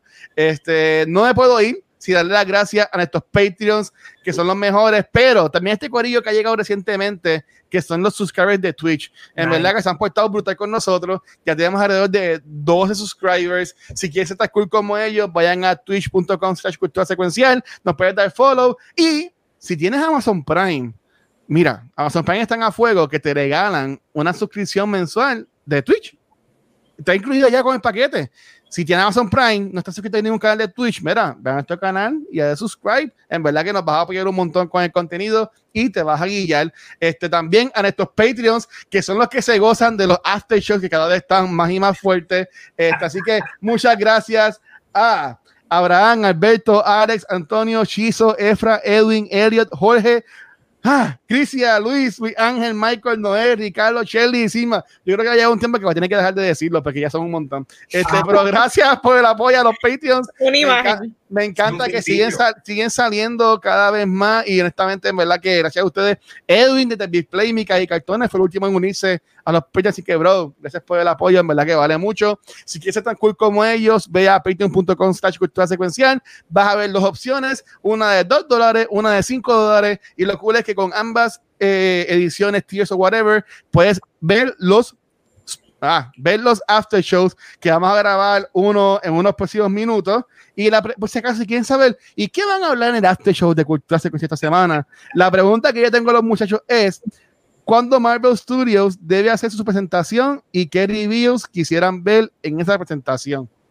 Ya que Marvel ahora está en la pared, cuando los muchachos Ivanetti entienden que el NCU debe tirar su fandom, por decirlo así, y qué reviews deben tirar como que para nivelar o sobrepasar el hype que creó el DC Fandom. Pues nada, eso lo pueden ver en patreon.com slash cultura secuencial. Si estás pelado como yo, no te preocupes, ve a culturasecuencial.com. Ahí vas a poder conseguir todo el contenido de nosotros en formato de audio y de video. También va a estar la área de blogs, que es la que maneja Gabriel. Así que recuerden que todo ese contenido lo pueden conseguir en culturasecuencial.com. Y tengo un comment más aquí en el chat y dice, voy a adaptar a Chizo pronto también. Chizo, mira, te van a llevar también para el show de Metaverse, papi. Está en todos los podcasts.